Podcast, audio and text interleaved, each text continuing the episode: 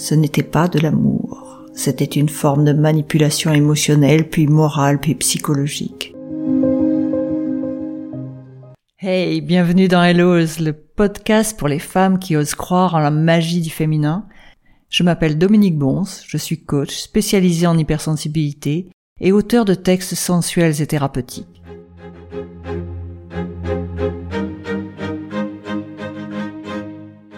Alors je suis ravie de te retrouver pour ce nouvel épisode. Après quelques divergences érotiques comme euh, la lettre K et clitoris, euh, L et libertinage, il est temps que je laisse parler mon corps, mes larmes et ma colère.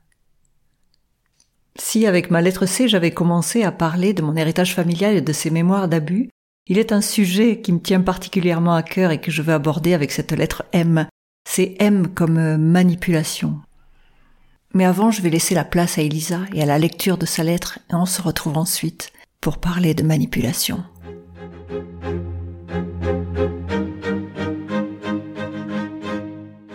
Cabreton le 19 janvier 2023. Très cher Gilles, aujourd'hui avec ma lettre M, je suis à la moitié de mon alphabet. Cet alphabet que j'ai eu envie d'écrire pour pouvoir te retrouver pleinement, si je t'ai parlé avec ma lettre C de mon héritage familial et de ces mémoires d'abus enfouis dans mes cellules, qui parfois me réveillent brutalement, je ne t'ai pas encore vraiment parlé de ma vie, ma vie d'avant. Alors c'est M comme euh, manipulation dont j'ai envie de te parler, Jules, aujourd'hui. Ce mot me fait horreur.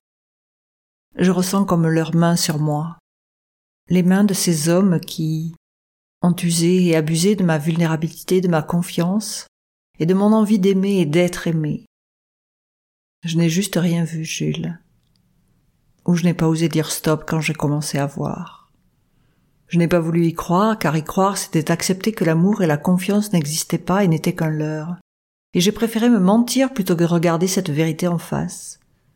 Ce n'était pas de l'amour. C'était une forme de manipulation émotionnelle, puis morale, puis psychologique. Ces histoires, Jules, m'ont marqué comme au fer rouge. Aujourd'hui, Jules, j'ai envie de me blottir dans tes bras et la tête contre ton torse, laisser doucement s'échapper ces larmes de peur tant retenues. Oui, Jules, j'ai peur de l'amour, celui qui rend aveugle. Et c'est une autre forme d'amour que je veux trouver avec toi. Un amour qui me permettra d'être pleinement moi je t'embrasse. Signé Elisa.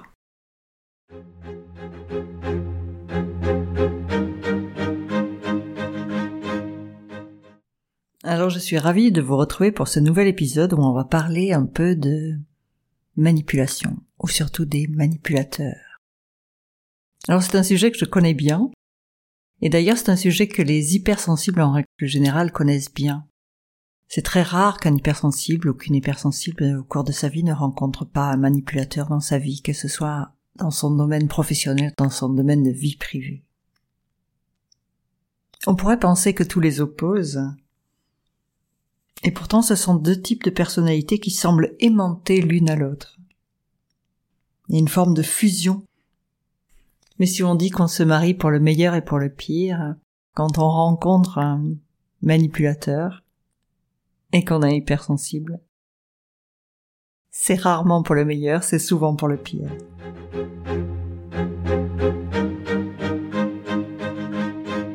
Alors je vais pas revenir sur toutes les caractéristiques des hypersensibles, mais quand même il y en a une qui est assez forte, c'est souvent le manque de confiance en soi et d'estime de soi. Et ça attire irrémédiablement les manipulateurs. C'est du pain béni pour eux. Ils y voient des failles grandes dans lesquelles ils peuvent s'engouffrer profondément sans que vous vous en rendiez compte. Alors un hypersensible en règle générale c'est très gentil. Il y a une très grande gentillesse, voire une trop grande gentillesse. Alors le manipulateur il y voit là la possibilité de consentement à tous ses désirs. Il y en a certaines qui vont comprendre ça peut aller de l'abandon de la carrière professionnelle au partage de ses biens avec un homme et aussi à l'envie de le secourir tout le temps. de réparer ses erreurs. Il excelle en règle générale le manipulateur dans se faire plaindre, à jouer le martyr pour que vous le secouriez. Vous n'avez pas connu ça? Moi, si. Vraiment. Il a fallu deux, trois expériences pour que, enfin, je comprenne. Parce que finalement, ils sont pas tous pareils. Le mode de fonctionnement est identique, mais extérieurement, ils peuvent être complètement différents.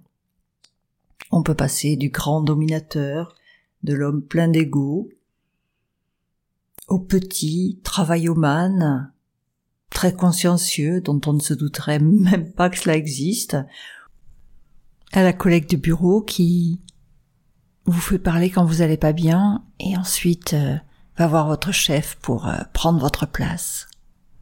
Ou au grand altruiste père d'enfants handicapés dont on ne pense que bienveillance de sa part. Eh bien non. Vraiment, il n'y a pas de profil type.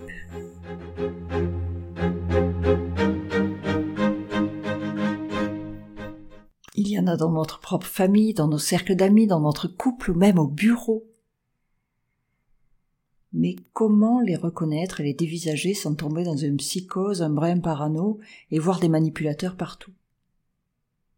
Comment différencier la manipulation pathologique de celle plus anecdotique? Parce que finalement on est tous un peu manipulateurs J'imagine que vous avez déjà simulé une migraine pour ne pas avoir à sortir le chien ou à faire la vaisselle. Et ça aussi, c'est un peu de la manipulation, mais pourtant, c'est pas pour autant qu'il y a de la perversion là-dessous. Alors, le manipulateur, en règle générale, c'est un homme qui a deux visages.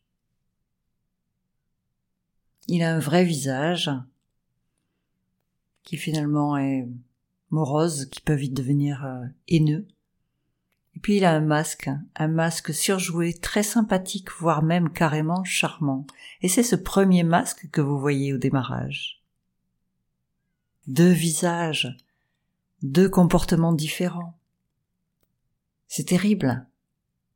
On doute toujours, puisque finalement, on a toujours les deux visages, et on se rappelle tellement des bons moments avec le premier visage, celui qui nous a charmés, celui qui a fait naître l'amour en nous, ou cette envie d'être aimé, aussi bien. Parce que oui, un manipulateur, ça a vraiment des qualités incroyables finalement. Ça sait séduire pour hypnotiser sa victime. Oui, oui, j'ai été séduite, comme vous peut-être. J'ai cru. J'ai cru à l'amour, j'ai cru à une vie magnifique, j'ai cru à la sensibilité. J'ai cru à un avenir incroyable.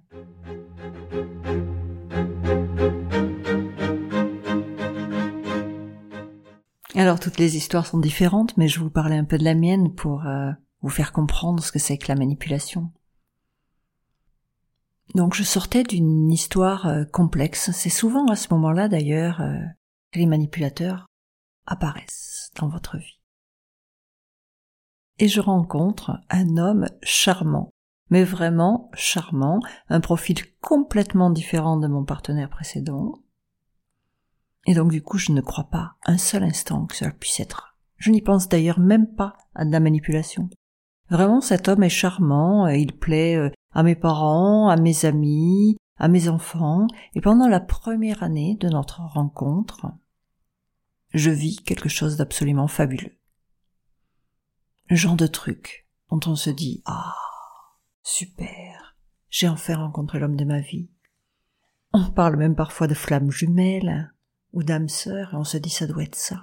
Quelle chance j'ai enfin en bonne hypersensible finalement on fusionne complètement avec l'autre. Il est tellement aimant qu'on l'aime. Il suggère quelque chose qu'on veut lui faire plaisir et que donc finalement on fait en plus, il semble répondre, voire même anticiper vos besoins.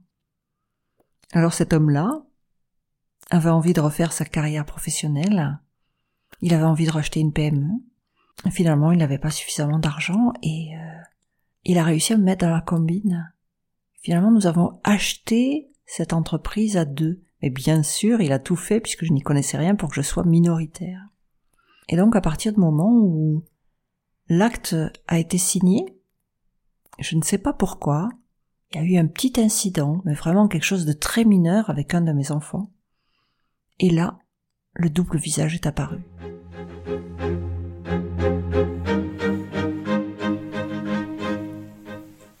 C'est à ce moment-là que des critiques euh, insidieuses, ma foi, légères, hein, mais répétées, constantes sur mes enfants, m'ont fait me poser des questions. Est-ce que finalement mes enfants étaient bien élevés? Est-ce qu'ils ne méritaient pas mieux que nous? Enfin bref, le doute des doutes insidieux. Puis, de la même manière, euh, c'était des doutes sur le travail, sur la qualité de mon travail, sur euh, tout ce que je mettais en place dans l'entreprise. Est-ce que c'était pas trop? Est-ce que je voulais pas en faire trop? Est-ce que j'étais vraiment à ma place? Est-ce que je pensais vraiment qu'il s'agissait du bien-être de l'entreprise de faire ça? Enfin, jamais j'ai entendu dans ma vie professionnelle précédente des critiques de, cet ordre-là. Et là, c'était insidieux, puis en plus, ça venait de l'être avec qui vous partagez votre vie, donc c'était encore plus fort. On se met à douter de tout. Au-delà de ça, il usait du fait qu'il avait été euh, patron d'entreprise depuis euh, une vingtaine d'années, que moi je n'y connaissais rien, je venais juste d'arriver. Et donc bien sûr, on instille euh, le doute, la peur.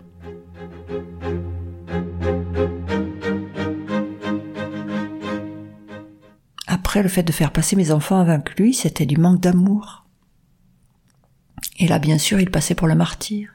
Il en est même arrivé à prendre un appartement tout seul et à me demander de contribuer à, à l'achat de cet appartement pour pouvoir avoir la paix, pour pouvoir me laisser libre avec mes enfants, profiter pleinement de mes enfants et partager du bon moment avec lui alors qu'en fait finalement c'est lui qui voulait simplement avoir la paix et qui était incapable de vivre avec nous.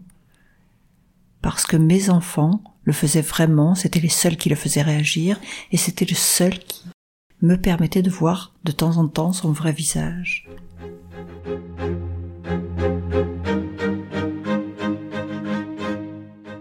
Pendant des mois et des années, j'ai essayé de faire en sorte que tout aille bien. Je me cachais la vérité. Je remettais la faute sur mes enfants, je remettais la faute sur moi, sur ma manière de travailler, sur mon égoïsme, sur... Enfin bref, tout y est passé. Il a réussi à me faire douter de moi, il a réussi à me faire douter de mes enfants. Et puis un jour, finalement, le jour du 14 février, vous savez, vous savez, la Saint-Valentin, la fête de l'amour. Et là, finalement, on dîne l'un face à l'autre, et sur un sujet euh, complètement anodin, toujours en relation avec mes enfants, il pique une colère énorme, énorme, il n'en peut plus, il n'en peut plus. Et là, effectivement, j'ai vu son vrai visage, haineux, dur, violent. Et finalement, à la fin du dîner que nous partagions pour cette Saint-Valentin dans la voiture, nous sommes séparés, mais sous des cris incroyables, je n'ai jamais entendu.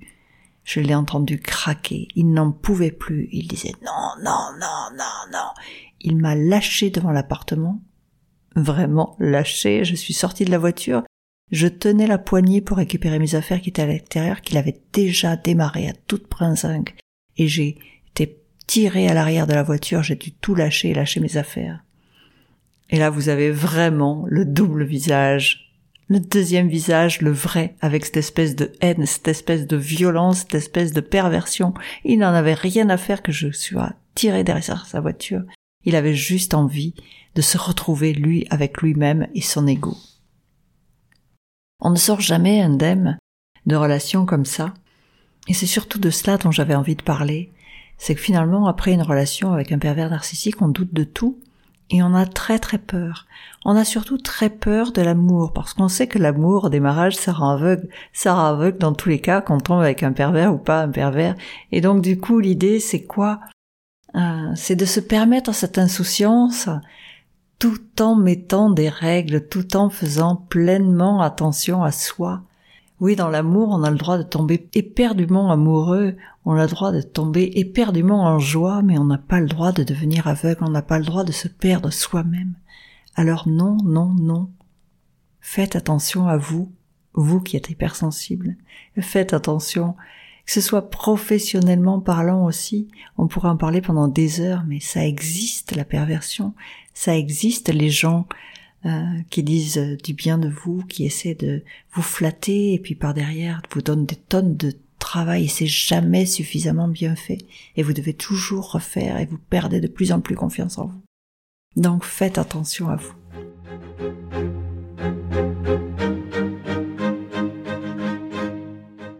Alors comment on se sort de cela?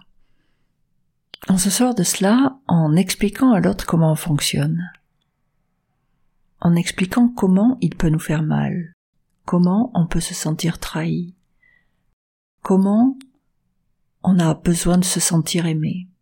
Et en ayant expliqué cela à l'autre, on voit comment il réagit. On a donc mis des limites.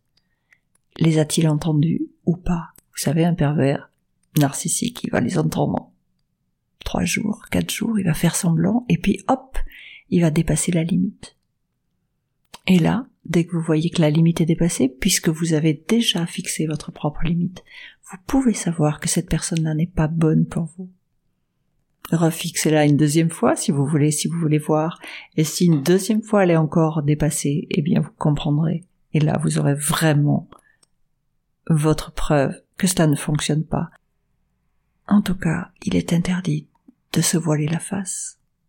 Vous savez, en tant qu'hypersensible, on a des ressentis très forts, donc on se met à douter très vite de la personne avec qui on est.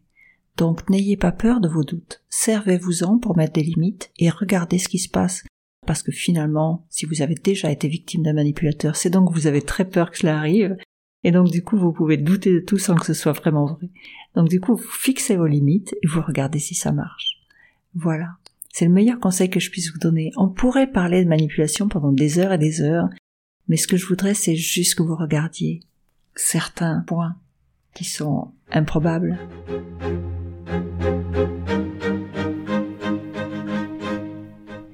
Vous savez, il y a vraiment des points sur lesquels on peut les trouver.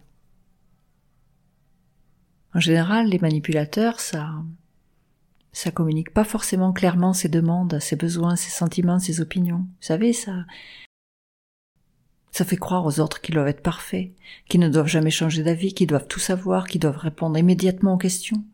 Ça met en doute les qualités, les compétences. Si, si cette personne-là, elle met en doute vos qualités, vos compétences, si ça vous critique sans en avoir l'air, s'il vous dévalorise, s'il vous juge, s'il se place en victime pour qu'on le plaigne,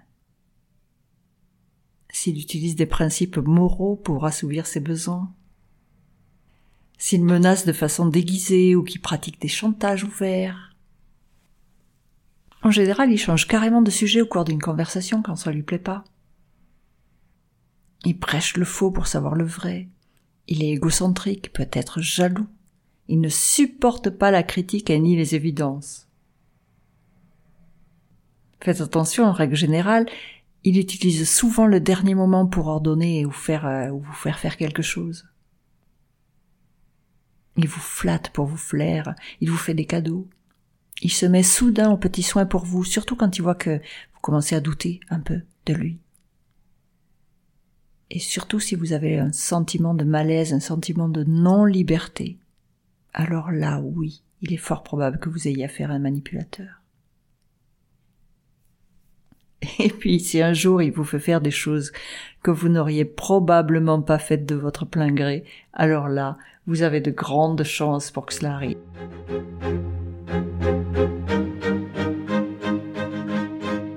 Alors là, n'ayez plus de doute. C'en est vraiment un. Alors vous trouverez sur mon site internet www.hellos.com un petit récapitulatif des des choses clés qui vous permettent de savoir si la personne dont vous doutez est manipulateur ou pas. Et en fonction du nombre de phrases que vous aurez cochées, vous comprendrez si ça l'est ou si ça l'est pas. En tout cas, soyez vous-même, ne vous laissez pas faire, ne restez pas seul. On a toujours besoin d'être accompagné pour pouvoir lutter contre ce genre d'individu. Parce qu'il nous fait tellement douter de nous-mêmes qu'on en perd la raison. Et vraiment, j'ai pas du tout envie d'entendre. J'ai failli laisser ma peau. Parce que oui, moi-même, j'ai failli laisser ma peau. Je vous embrasse. Je vous souhaite plein de courage.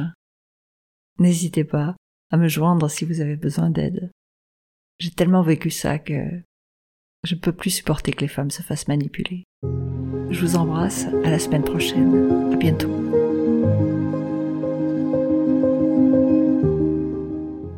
Pour me soutenir et pour faire en sorte que ce podcast soit un peu connu, qu'il puisse faire un, beau voyage au milieu de toutes ces femmes qui en ont besoin, ce serait super sympa si vous vous abonniez au podcast et que vous laissiez un avis 5 étoiles sur la plateforme de votre choix. Merci, merci, merci beaucoup. À très bientôt, à la semaine prochaine. Je vous embrasse.